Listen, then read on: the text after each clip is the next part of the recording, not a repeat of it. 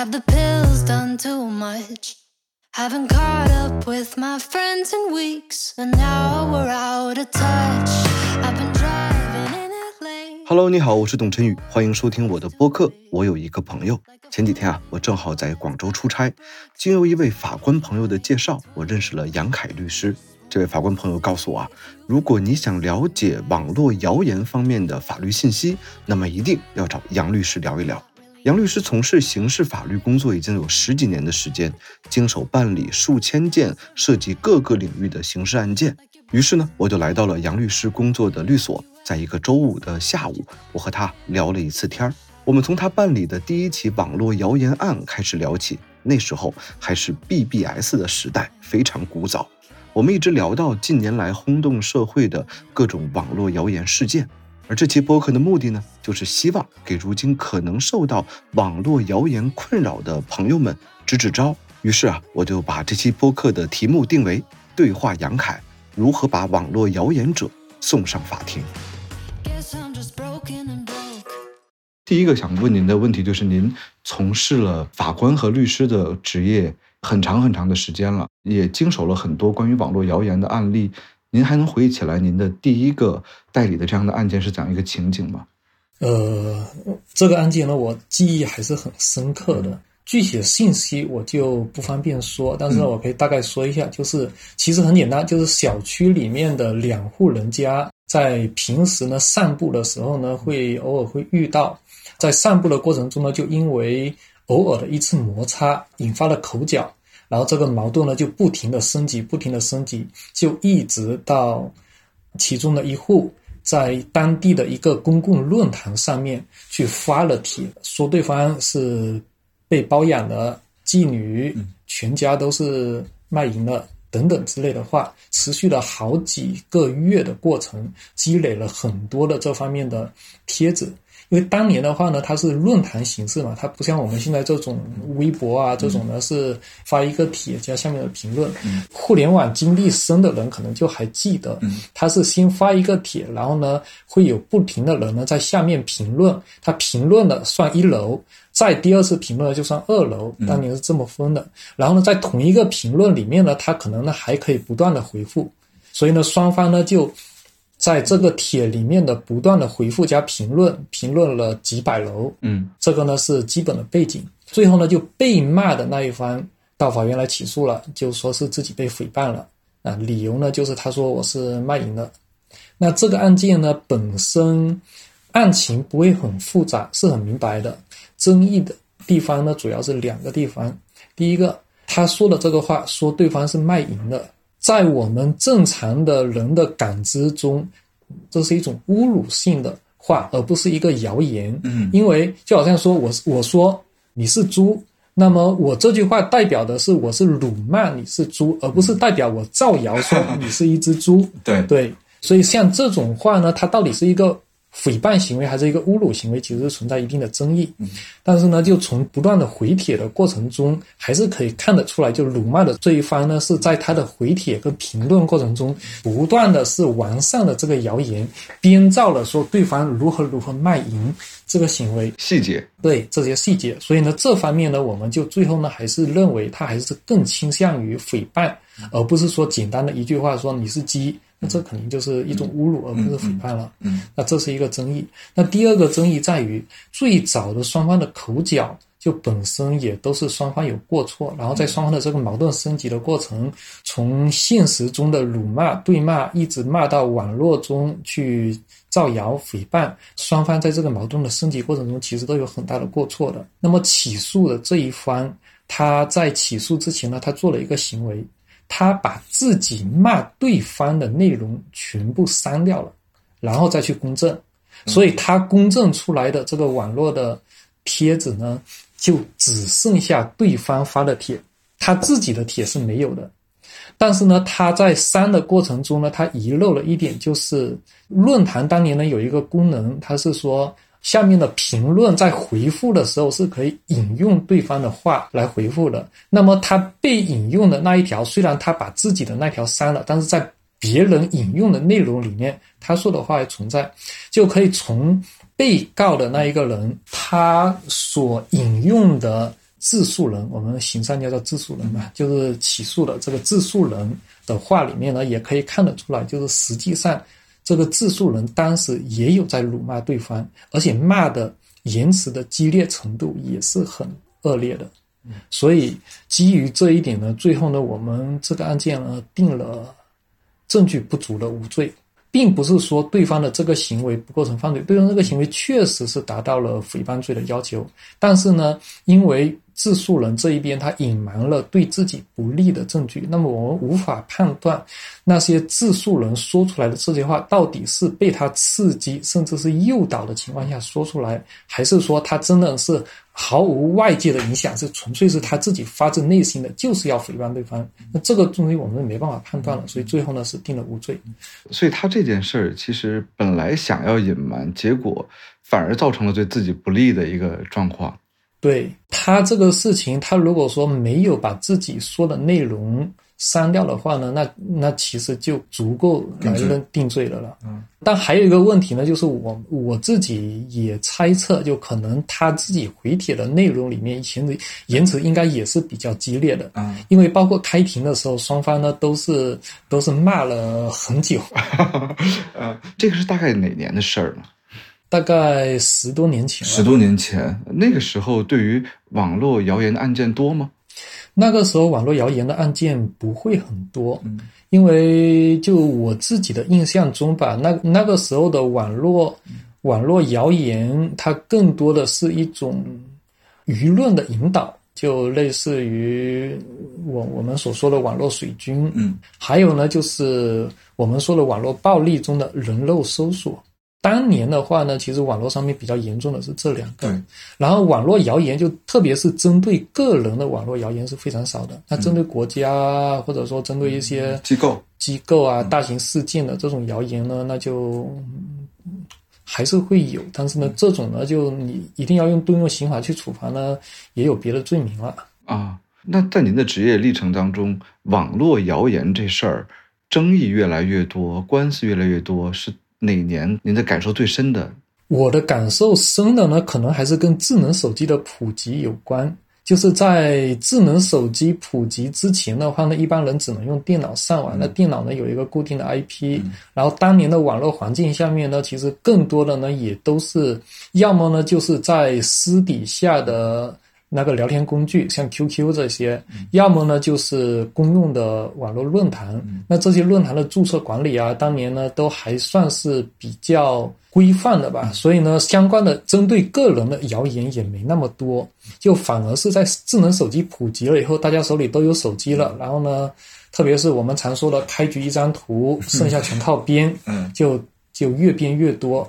然后还有一个原因呢，就是可能这种微信这个社交工具的普及，一个是微信、微信公众号，然后微博这些社交平台的使用。就是用户越来越多的情况下，它本身呢也有了这个网络谣言传播的土壤。嗯，就在这个之前的话呢，主要还是传播的途径没那么多。其实这跟传播学还蛮能够回应上的。我们在做这个研究的时候啊，我们发现移动媒体普及之后，有一特方便的事儿什么呢？我想骂就骂。对，以前呢是您得回家才能骂，对，得打电脑才能骂。现在呢，我坐个地铁等个车我就骂了，然后我上个楼我就把谣给造了。呃，另外就是社交媒体让个体的表达越来越充分，并且个体表达被传播几率越来越大。其实有一句话叫“人人都可能在互联网上出一次名儿，火十五分钟”，这可能是以前没有的。那您觉得现在和以前的网络谣言的案例有什么区别吗？趋势或者说？我觉得可能现在的网络谣言的趋势是在于。传播谣言甚至散布谣言的人，可能是一个跟自己毫不相关的，也没有任何联系或者说恩怨的一个陌生人，就是一个纯粹网络平台上的人，他看到了这个东西，顺手就传了一个谣言。嗯，但是以前的网络谣言呢，通常都是因为双方私底下有仇怨，才通过网络来散布谣言的。那现在呢，就反而是这种也没有任何原因，也没有任何动机，就顺手就发个谣言。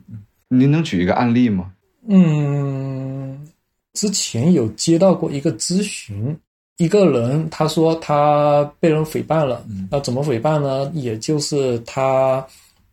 他有一天在网络上面呢刷到了他自己的一张照片，配的文字呢是说啊，这个人是出来卖的，多少钱一页啊，就是类似于这一种，纯就是因为她长得漂亮，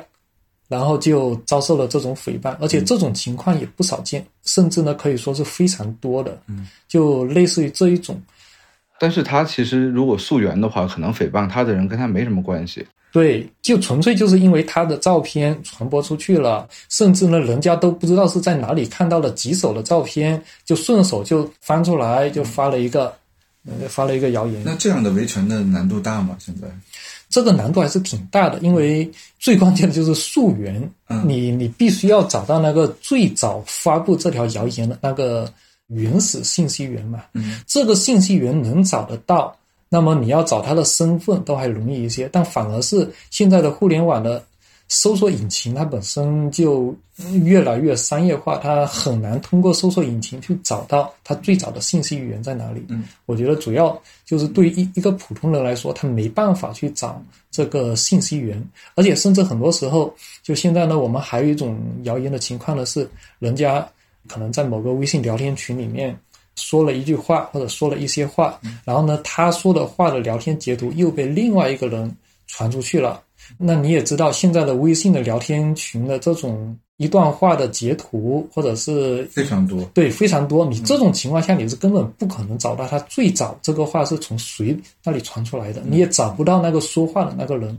因为微信的聊天的截图。最多就是看得到这个人名，但是你也你也不知道他的微信账号。这种情况下，你没办法去找那个传播这个谣言的这个源头。那这里面我觉得很有意思一事儿，就是假如说我在一个微信群里面，我传了个谣言，但那微信群里面其实只有五个人，嗯，那其实就是私下可能吹个牛，或者私下我那个说点八卦，但是被其中一个人传出去之后，在网上火了，可能有五十万人看过，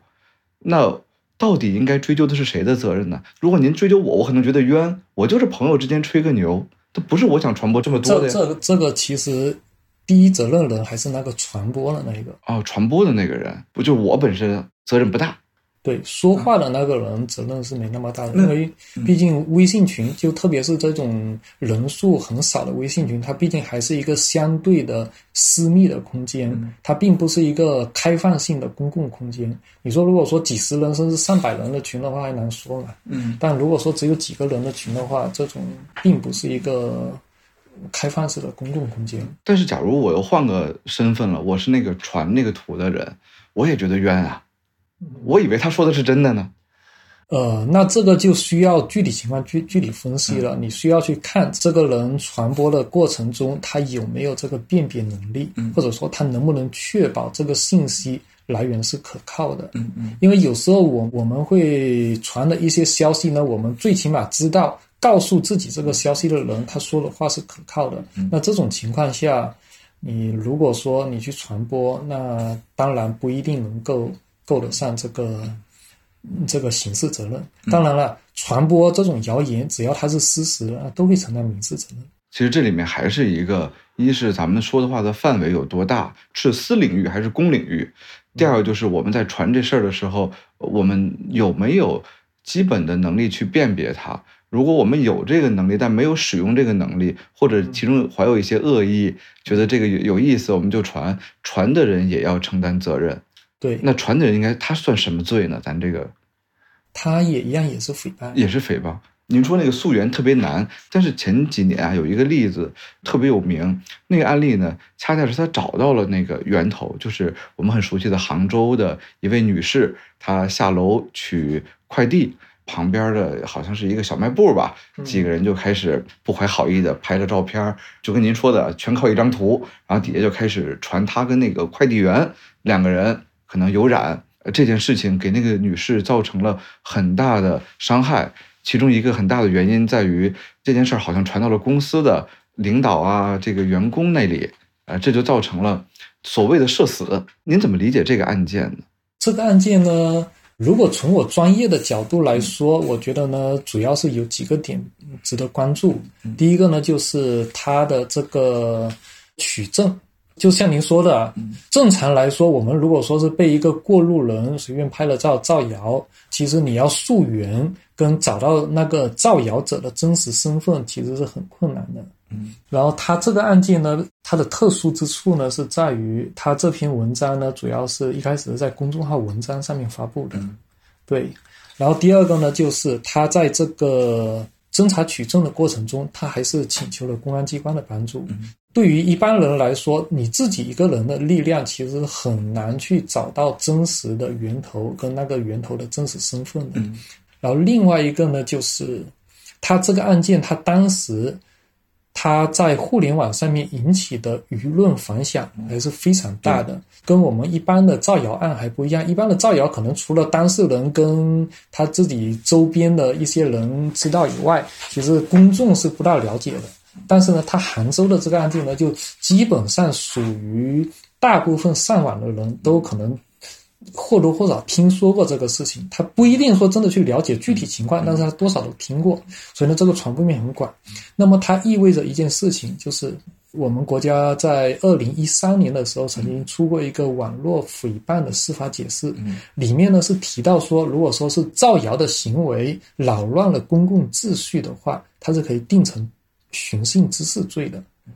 那寻衅滋事罪是一个公诉案件，诽谤罪的话，在这个案件发生当时，它还只是自诉案件。那如果说是寻衅滋事罪的公诉案件，那显然他这个案件的追究刑事责任都会更加方便，因为对当事人来说，他自己不需要去费什么太大的力量，只要借助司法机关的的力量就可以了。但是呢，他这个案件传播面这么广，但最后呢？司法机关宁可把它作为一个诽谤罪的公诉案件来定，也没有把它作为一个寻衅滋事罪的公诉案件来定。那这就意味着，其实以后你很难再找到一个类似的诽谤的事件传播面还有这么广的。那这种传播面都定不了寻衅滋事罪的话，以后的。网络诽谤行为恐怕也很难定寻衅滋事罪了。那为什么没有定寻衅滋事罪呢？这就是另外一个原因，因为寻衅滋事罪它本身在我们国家又在我们行业内的名声不是很好，它被视为一个口袋罪口袋罪名，就是相当于说你别的东西别的罪名定不了的情况下呢，又一定要给人定罪呢，就用寻衅滋事罪来定。所以它实际上它在实务的。运用中是确实是有一些有违罪行法定的原则，因为它本身它的这个罪名的定义，它能够打击的范围它是比较模糊的，就给了司法机关很大的自由裁量权。那也是因为这个原因，所以司法机关呢，在在现在吧，就是以前确实是很多滥用，但是呢，这个罪名现在的趋势呢，还是尽可能的谨慎使用。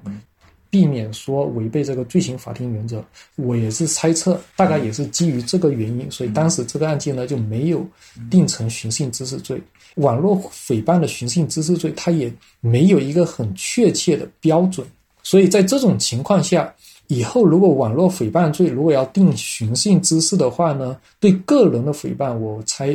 我相信是没办法再定了，就除非说是诽谤司法机关，或者是其他的一些国家国家行政机关啊，或者是别的一些部门，又或者呢是对国家领导人的诽谤，嗯，才可能定成这个罪。对个人的诽谤的话，就只能是以诽谤罪来定了。所以我觉得这个案件里面比较有。就在专业方面比较能够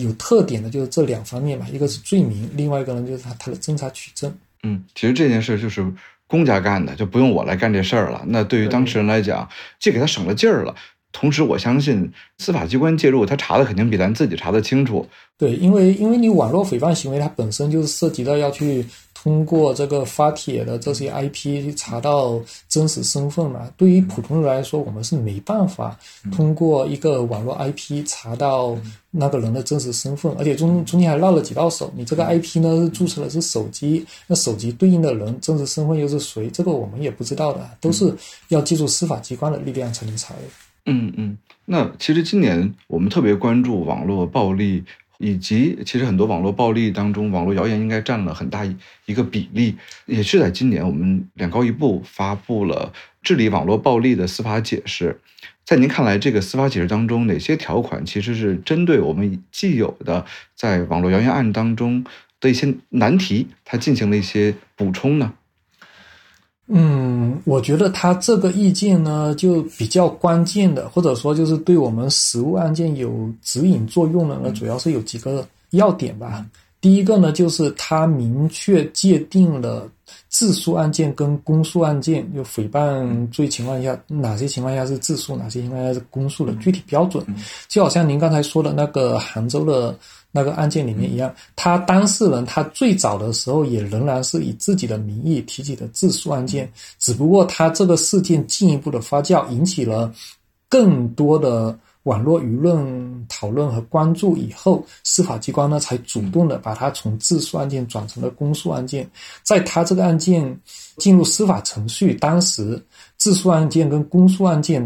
它它的分界线其实是没那么清楚的。所以这一次的这个意见呢，就给自诉转公诉的这个标准设置了一个比较清晰的标准。那这个是对于以后的这类网络诽谤案件是有帮助的。所以，如果您给像我这样的，比如普通人没学过法律的一个最简单的解释，就是什么样的案件可以转公诉，它标准是啥呢？它是说造成被害人精神失常、自杀等严重后果，或者说是随意以普通公众为侵害对象，相关信息在网络上面大范围传播，引发大量低俗、恶意评论。严重破坏网络秩序。那杭州快递女子的那个案件呢，其实就是符合这一条。嗯，符合第二种。对，符合这种情况。还有呢，就是侮辱、诽谤多人或者是多次散布信息，社会影响恶劣。这个呢，就其实就是有一种量变引起质变的感觉呢。就可能我们偶尔的散播一次谣言，可能呢，它还不一定会进入到公诉。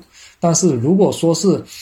长期以这个为乐。或者说就是恶意的去制造谣言，甚至呢还有一些情况呢，就是一些网络水军，他们可能呢也会通过制造谣言来获利，来获利，或者是引导舆论。那这种情况呢也会进入到公诉。对，所以我简单总结一下我的理解，就三种：要么受害者造成了严重的伤害，比如说自杀；要么舆论造成了很大的错误的引导、广泛的讨论；要么就是您这个造谣的人。他本身就长期干这事儿，甚至是一个职业干这事儿，这三个满足一个，就有可能把它变成公诉。对，还有一种呢，就是就是本身就是有组织的。假如说是有组织的去在多个平台，就是大量的散布这一类诽谤信息的话，本身也是属于公诉。您有接触过或了解过这种有组织的散布谣言的案例吗？这种案件我只知道，至今为止的话呢，其实，在互联网上面最典型的呢，就是当年的立二拆四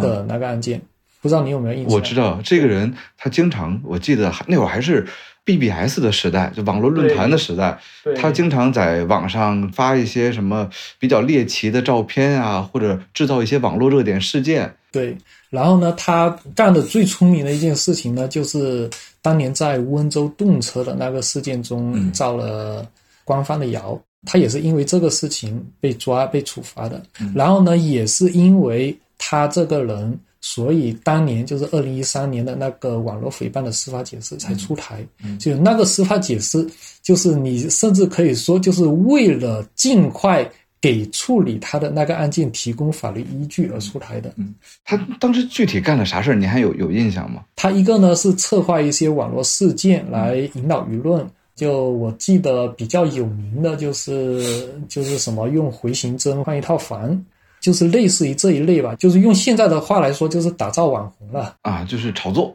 对，通过炒作打造网红。但炒作这事儿本身不违法。如果说是这种炒作方式的话呢，是构成的是非法经营罪。哦，用回形针换个房，那我要真给了这房，我也我也犯罪吗？对，因为有问题的在于故意炒作这个过程，嗯，就是通过炒作来打造网红啊，来打造我自己的流量，我的这个这个公众形象。但这个其实本身是不合理的一个事儿。那他最后造的那个温州动车那个谣言，你还有印象吗？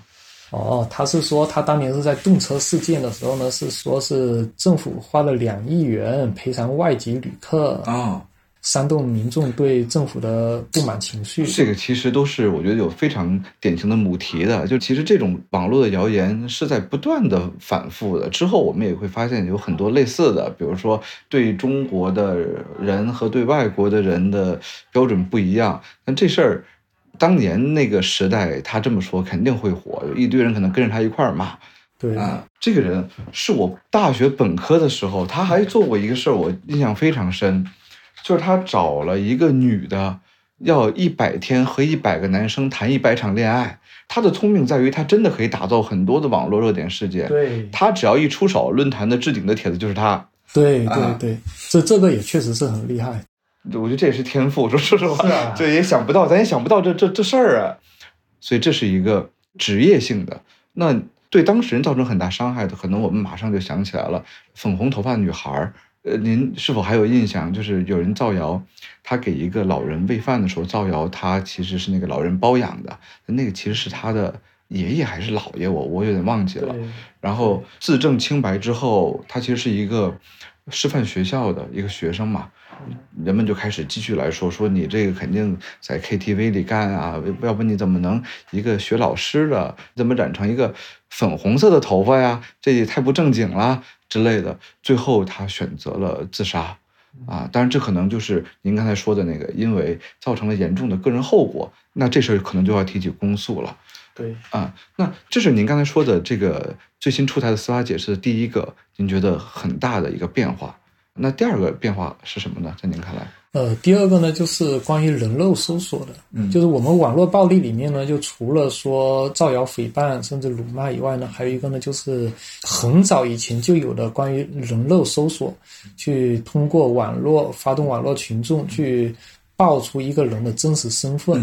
嗯人肉搜索的这个行为，在很长的一段时间里面呢，是没有一个很准确的罪名去认定的，所以大多数情况下，对于网络网络上面的人肉搜索行为，可能呢只能用民事责任，或者最多是追究行政方面的责任，但是达不到刑事犯罪。但这一次的这个意见里面，他就明确给出了一个方向，就是人肉搜索行为也可以认定为是侵犯公民个人信息罪。嗯因为我记得在零七年、零八年那会儿啊，人肉搜索是正义的化身，网友无所不能，什么都能被他找到。对但其实这件事是违法的。对啊，还有一个呢，就是它里面还提到了一个，就是恶意的营销炒作是可以把它定成非法利用信息网络罪，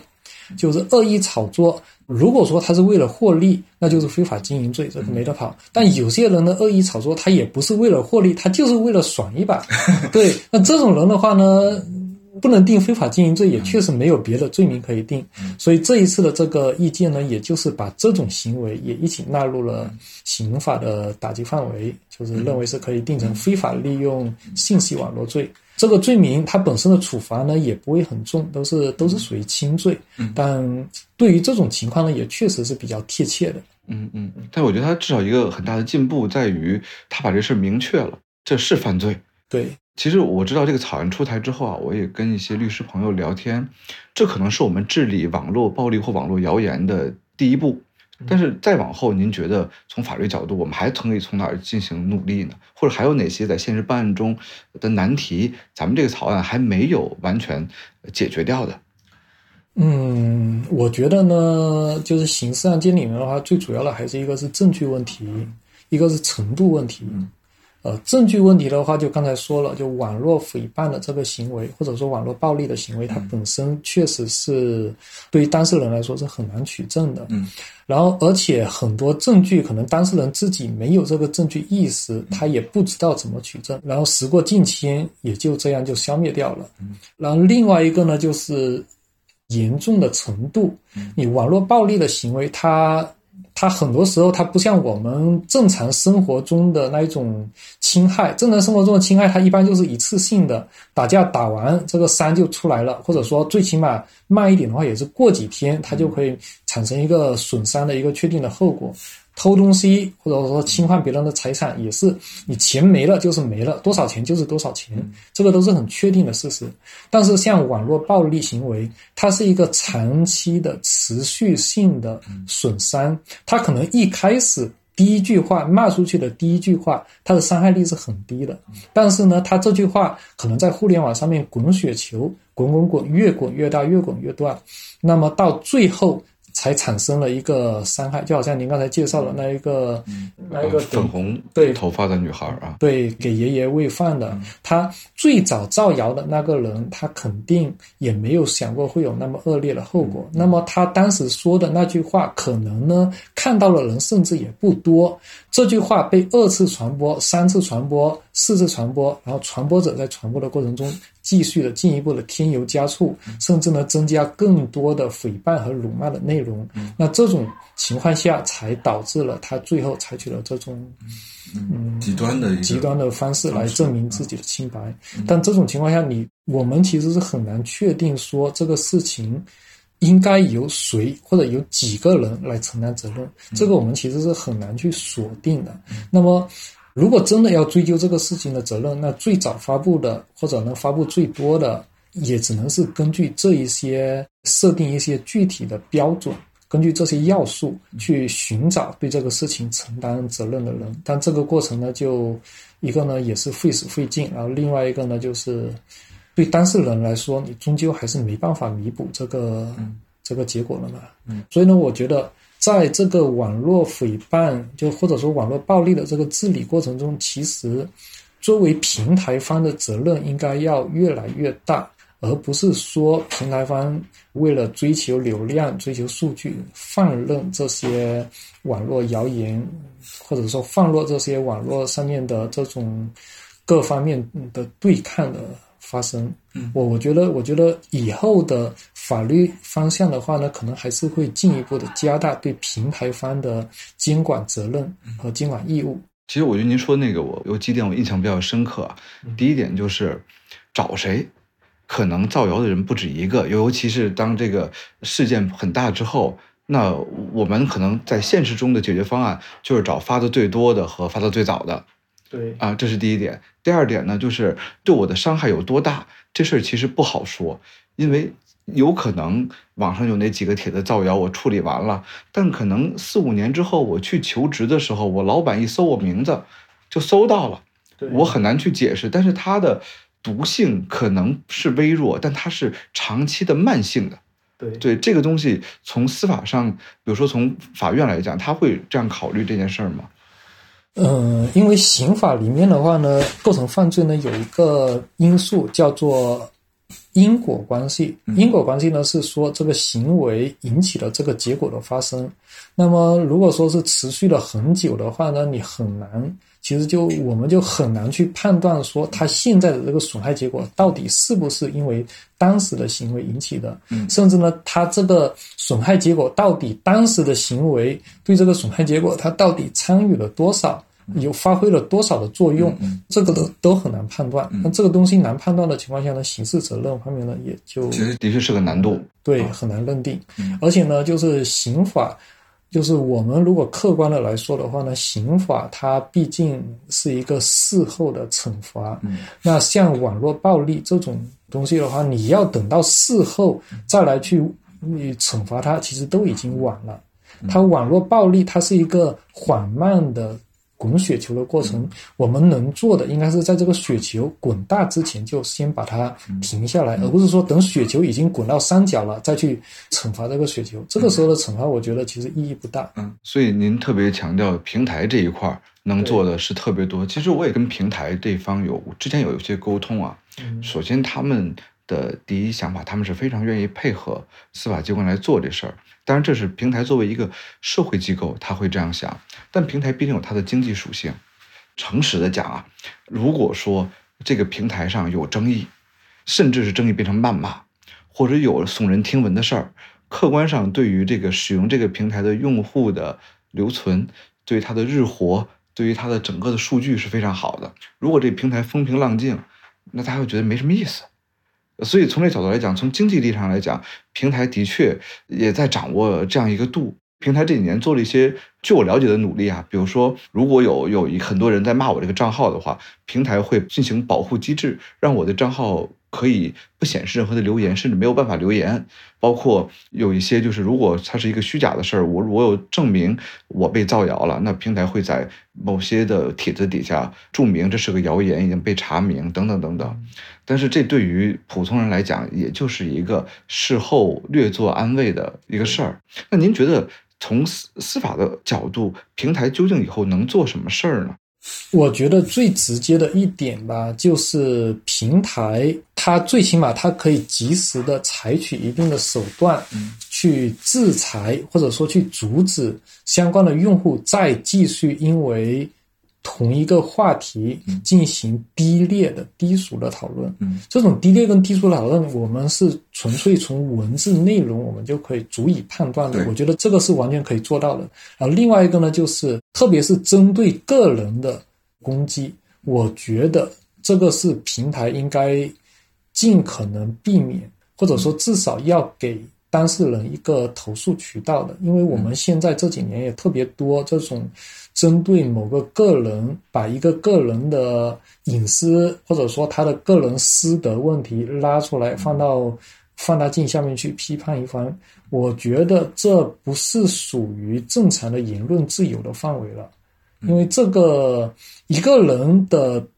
道德问题。虽然是确实是个问题，但是呢，不代表说公众就一定可以去这样拿着放大镜去批判。嗯，我觉得这种问题不应该是一个在公共领域可以进行广泛讨论的问题了。对，的确，因为我觉得网络暴力本身它是一种私刑，暴力者是不会量刑的。有一句话叫“网友审判死刑起步”，就是没把你给骂死，那说明我骂的还不够，所以我还要继续再骂。所以这其实是一个非常大的问题。聊到这儿，这个司法解释，你觉得差不多？我们呃，司法解释，我觉得就最后还有一点吧，嗯，就是我觉得它还有一个很重要的呢，它提供了一个很明确的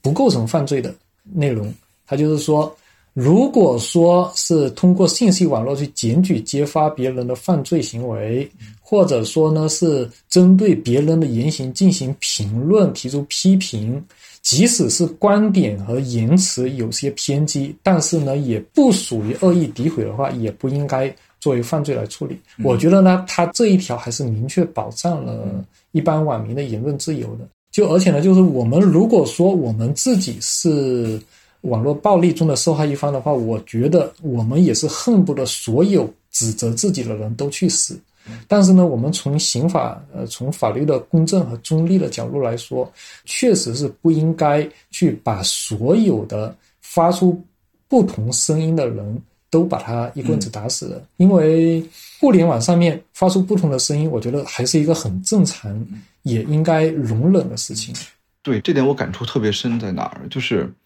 网络暴力是什么？就这个事儿，在其实，在我们传播学界都很难去被定义。甚至我发现了一个趋势，就是大家会用网络暴力作为自己吵架吵输了之后对对方最后一个指责。就是比如我们在吵架，我吵输了，我说不过了，然后我就跟我的粉丝说：“你看他暴力我。”这就变成了一个把网络暴力这件事无限的泛化。当一个概念被无限泛化的时候。那其实我们对于这个概念的界定就会非常困难，对于它的界定困难，我们在用这个概念去不管进行司法的处理还是道德的处理的时候，就会遇到很多的障碍，就把它明确。甚至我觉得，您说骂脏话就叫网络暴力吗？它其实不一定。那天我还跟学生说，我说说唱歌手互相喷的时候，那都是网络暴力，是吧？对吧？他们甚至有些社群网络社群当中。说话带脏字儿是这个社群的文化的一部分，甚至我举个不恰当的例子，我跟兄弟哥们儿一块儿喝酒，那说着说着，那对方骂我一句，那可能就是喝多了上头了，那我就赶紧把他领到司法机关，我他对我进行言语的暴力，那可能这也不太构成所谓的犯罪的问题，这就引到了我想跟你聊的最后一个，也是我最感兴趣的一个话题，就是大部分普通人咱们遇到的网络谣言或网络暴力。我觉得都是剂量较小的毒，我们遇到那些可以全网扩散的网络谣言的机会其实不大。对，但是这种剂量较小的毒又切实的可能威胁到我们。我们可以举一个例子来说啊，您看一个人应该怎么把网络造谣者送上法庭？这个程序总共分几步？咱就假如说我被这个网络造谣了，我找到您，比如说有人说我论文抄袭。嗯呃，说我男女关系有不正当的地方，比如说我在小红书上看到这这事儿了，嗯我解释也没人听，但是很多人都因为这事儿来我的账号底下开始骂我了，嗯然后我找到您，您建议我第一件做的事儿是什么呢？我会建议你，首先你要把对方诽谤你的这个事情，先把它公证，通过公证把这个证据保存下来。嗯，因为取证它永远是最关键的第一步，也是我们开展一切工作的基础嘛。嗯，那我的公证材料包括什么？就就是他造谣我的这个帖子，对，要公证的材料呢，主要呢就是他造谣你的这个帖子，最好呢是可以显示他这个帖子的浏览量、点击量或者是转发的量。嗯，它有些平台是有这个显示的，有些平台显示不了。小红书就有，就可以看到有多少人看过了。那么一个是这个内容，一个是他被看的数量，然后呢，发这个内容的人是谁，他这个账号可以公开显示的那些内容，嗯，就像这些东西都尽可能的先把它固定下来，你可以去进一步的去翻一翻。因为很多人在不同的平台上面，他用的是同一个账号，他可能在其他平台上面呢，还会有更多的身份的信息身份信息或者甚至身份认证。我先把它给固定住。我问个呃特别实际的事儿啊，固定这个时间要求多久？你去公证的过程呢，他是公证员，从一开始呢，就是会在他们的那台电脑上面去按我们委托公证的这个内容的要求，他们去开始公证。那在电脑上面，他每一步他都会截图，包括呢输入网址。截图，然后呢，每每点击一下，每查看一个页面，它都是要截图的。那这个截图就看你需要截图的内容多不多了。嗯，正常来说的话，可能几个小时就可以完成。嗯，那如果说是量比较多的情况下呢，也可以考虑用视频的方式来保存。但是视频方式保存呢，也仍然还是需要截图的，因为不够直观。我们起诉的时候，能够直观看到的打印出来的页面才是最方便的嘛。这个价格高吗？价格的话，可能每家公证机构都不一样，但是大概什么范围？大概一千左右。一千左右的一个价格。对，好，那我把这个公证下来了，他骂我，然后那下一步我去找谁呢？下一步呢，你要弄清楚这个人的真实身份。他如果是你在现实中就认识他，那当然没问题。嗯但如果说你只是在网上认识他的话呢，你你还要去向平台要这个人的身份信息。那这种情况下有两个方式，一个呢是你可以通过民事途径啊发律师函，或者说先通过民事起诉的方式要求平台给出这个人的身份信息。嗯也就是我要起诉这个平台，对这种情况下，有些平台它是必须要你起诉了，它才给；那有些平台呢是只要你发律师函，它就它就肯给。但是现在可能平台对用户信息的保护保护也越来越严，它通常情况下都是要司法机关介入了，它才愿意给。那这是一个途径。另外一个途径呢，就是你直接去派出所，嗯啊，直接去派出所，或者说去公安机关，你说你被这个人诽谤了，要求公安机关帮忙调查这个人的嗯身份信息。那这种情况呢，就公安机关他可做可不做，他有职权去做这件事情，但是他也不是非做不可，所以可能要看公安机关自己的个人意愿。对，这里面的确，你像这个公安机关，比如一派出所，人手就这么多，对呃，他能做的肯定得挑着重要的这个做。而假如咱们这个受到伤害，就是他骂我说这个论文抄袭，对我没有产生非常实际的伤害，比如说我没有试图跳楼，我没有试图伤害自己，或者我没有，比如说有什么诱发什么严重的疾病或后果，那很有可能其实我只能受到一个回执。对，那么如果这样的话呢，还有一个办法，就是我们先凭着这个东西，先去法院起诉，嗯提自诉的诽谤罪。那提自诉诽谤罪的同时，我们提交一份申请，申请法院通知公安机关协助调查这个人的身份。这个呢是属于我们刑法关于诽谤罪的这个条文里面，在二零一五年就新增的一个，在取证困难的情况下，是人民法院呢是。有这个权利去通知公安机关去帮忙调查取证的，所以这种情况下，嗯法院通知那公安机关，那当然也都愿意去做。所以我梳理一下，先去派出所，派出所那边如果没有立案的话，那我们去法院起诉。那您刚说的起诉这个对方的这个人应该是平台，对因为我不知道是谁，我没法起诉那个造谣我的人。那但这里面又有一个很大的麻烦了。我之前也听过一些的案例，他们最大的担心是起诉的整个过程是非常漫长的。对，所以其实这么说的话呢，整个诉讼过程它都是很漫长的。嗯就不管说你是想要通过民事起诉要求这个人赔礼道歉，还是通过刑事自诉来追究这个人刑事责任，都是比较漫长。那这个漫长呢，就本身一方面呢是司法机关现在呢法院的案件数量呢一年比一年多，嗯然后另外一方面呢，就是这类案件在当前来说，它也就司法机关也还没有积累足够的经验去处理。那么每一次这种案件，他们也都是要慎重处理的。就像我们之前有代理过一个案件的话呢，是二零年就起诉了，然后一直到今年才判，差不多用了三年的时间。嗯，我知道有一个地儿，好多人可能都不知道，就是互联网法院。我听说是不是互联网法院的速度会快一点？互联网法院它现在确实也管理在互联网上面诽谤他人的民事案件。嗯那这时候有一个问题，就是这样的时间对于我们的受害者来讲的话，的确需要等待，没有什么太好的办法。所以从这儿来讲，我倒是觉得，从我个人的角度看，大家恐怕呃需要调节的更多的是这个过程中的心态。等待对于大多数人来讲，其实都是一个特别难熬的事，尤其是受害者。嗯，其实我觉得作为受害者的话，可能更多的还是要调整好自己的心态。嗯，这种调整我，我觉得每个人可能都有他自己特有的方式，我也没办法给出一个很具体的方法。嗯但是我自己其实也曾经也因为某个案件被网络暴力过。嗯就我自己的感受呢，就是第一个我不要去看，嗯也不要理。第二个呢，就反正这个事情过了也就过了，也就算了。有些人确实是会有深仇大恨的，他可能呢就是每次一想到这个事情就恨得牙痒痒，那么他一定要去追究。这种追究，他愿意付出这个时间和精力去追究责任，我觉得这是每个人对自己权利的行使。但是我还是觉得不应该把自己的心思太多的被这个事情纠结住，因为这会很严重的影响到自己正常的生活、嗯嗯。工作跟其他的娱乐啊这些东西。所以我觉得这个是心态问题，还是要调整好吧。然后司法程序这个呢，它进展缓慢，这个是没办法的，就是我们这个社会现状跟司法现状就是这样，嗯。那只能是一步一步的走。嗯。就包括我们自己跟很多当事人，呃，来咨询的时候，我们也是劝他，嗯。就是这件事情你下定决心做，这是一回事，嗯，但是呢，你不要被这个事情困扰，不要被这个事情影响你今后的工作和生活，这是另外一回事。就是你一定要把这个东西要分清楚。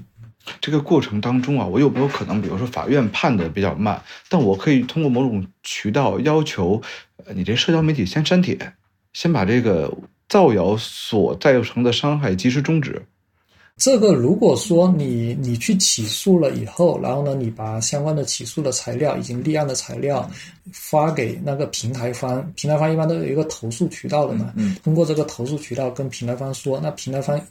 通常情况下都会先限流。我所知道的，包括像微信啊、公众号啊，它这些就是先删了再说的。平台方也不想给自己招惹麻烦。那看来我们就是能做的，就是起诉的流程已经想明白了，但是它慢，咱是没办法的。那对自己而言呢？第一，我们用起诉的这一些材料让平台删帖，终止这个伤害。当然是先公证再删帖，删了之后就公证不了了。对这玩意儿，另外一方面呢，可能就是我们自己调整心态。我一直觉得法律这事儿啊，对错可能很清楚，但是你证明对错的成本，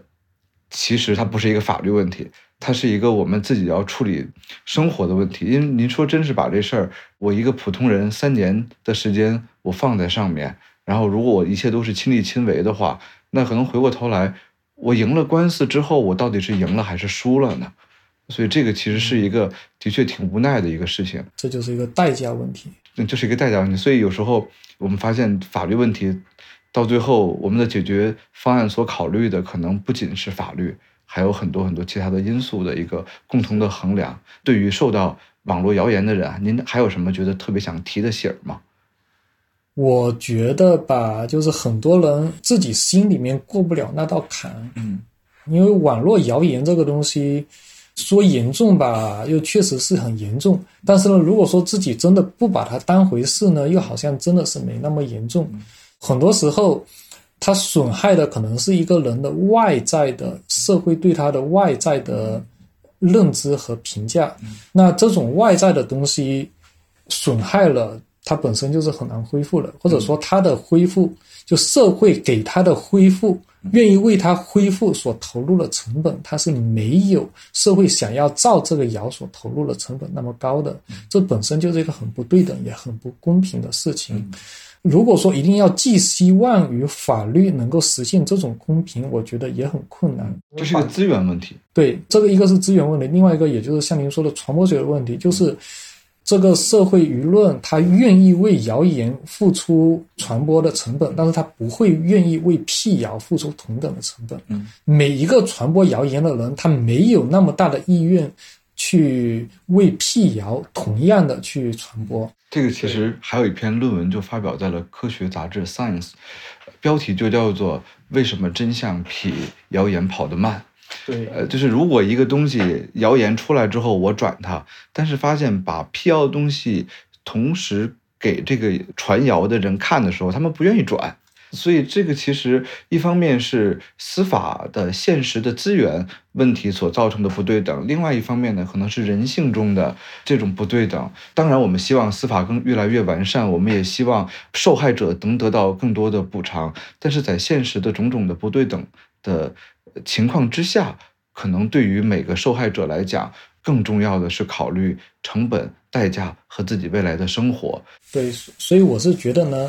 首先呢，要想清楚自己想要实现什么样的目的，是想要出一口气。还是说想要对方赔偿自己损失，还是说想要辟谣给自己还个清白？不同的目的，你要实现的路径是不一样的。我觉得还是首先要想清楚这个问题。很多人呢，可能一开始是为了出一口气，但是呢，后来呢，慢慢的又发现自己的真正目的并不是说是为了出气，可能更多的呢是想要对方赔偿损失，或者说是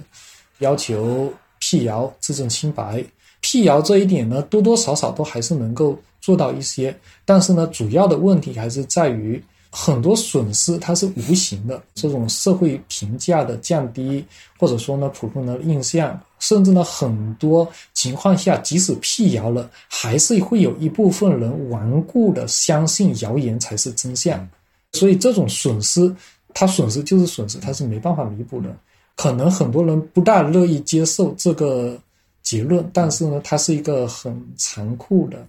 现实，这才是生活的真相。即便我们不受到网络谣言的时候，被所有其他人所理解是一件现实的事儿吗？可能也不现实。那别人对我的误解，我都能消除吗？可能也没有办法消除。所以，当然，我们不是说受害者忍气吞声，这不是我们要想去传达的一个想法。我们想传达的是，想好自己想要什么。并且也要明白，你想要达到这个目的所要付出的现实的成本，你愿不愿意接受？这事儿想明白了，那您就义无反顾的去做，来去实现自己的目的。而我们发现，作为受害者而言，尤其是当我们可能更多所讲的是微小的剂量的毒，不是说那种滔天的这种网络谣言案，在这种微小的剂量的毒的过程中，我们至少要明白，司法是其中一种解决方案，但是。并不是我们唯一的解决方案，很多的解决其实是向内去寻找，不一定完全都是向外去寻找啊。所以这可能也是我们成长的一部分吧。呃，司法需要成长，呃，需要慢慢的完善。受害者其实也需要不断的成长。那我们的目的是让我们获得更幸福的生活，更好的一种生活状态。对，不要说因为一次的网络暴力，就真的就是从此就对自己的人生造成了。不可弥补的伤害，我觉得也是，就也不是说就那么的不可弥补吧。对，其实心理学中，我可以跟您分享一个理论，叫做聚光灯效应。就是比如说，假如有个人上厕所，上厕所小便的时候呢，一不小心尿到裤子上一点儿，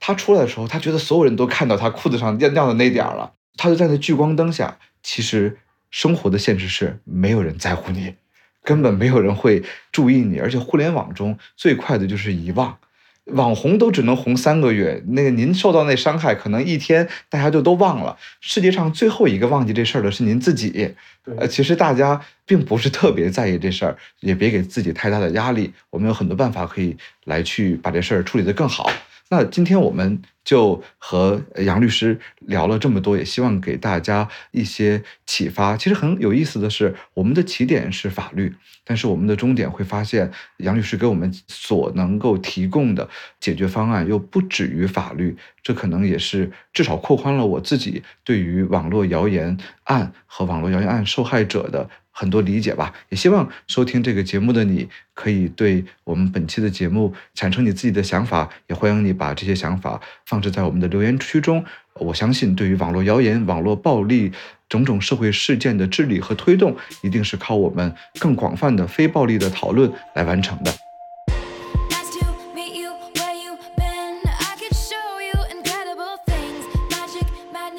以上就是本期播客的内容。在结束之前啊，我特别想和你补充一个信息：如今在北京、广州和杭州都设立了互联网法院。如果你遭受了网络谣言的伤害，可以考虑通过互联网法院来去提起诉讼。你只需要收集信息，线上提交申请，就可以完成立案，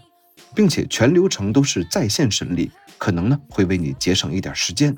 最后，感谢你收听本期节目。欢迎你通过苹果播客、小宇宙或者其他泛用型播客客户端订阅我的播客。我有一个朋友，也欢迎你关注我的微博、B 站、小红书账号“董晨宇 RUC”。我们下期再见啦！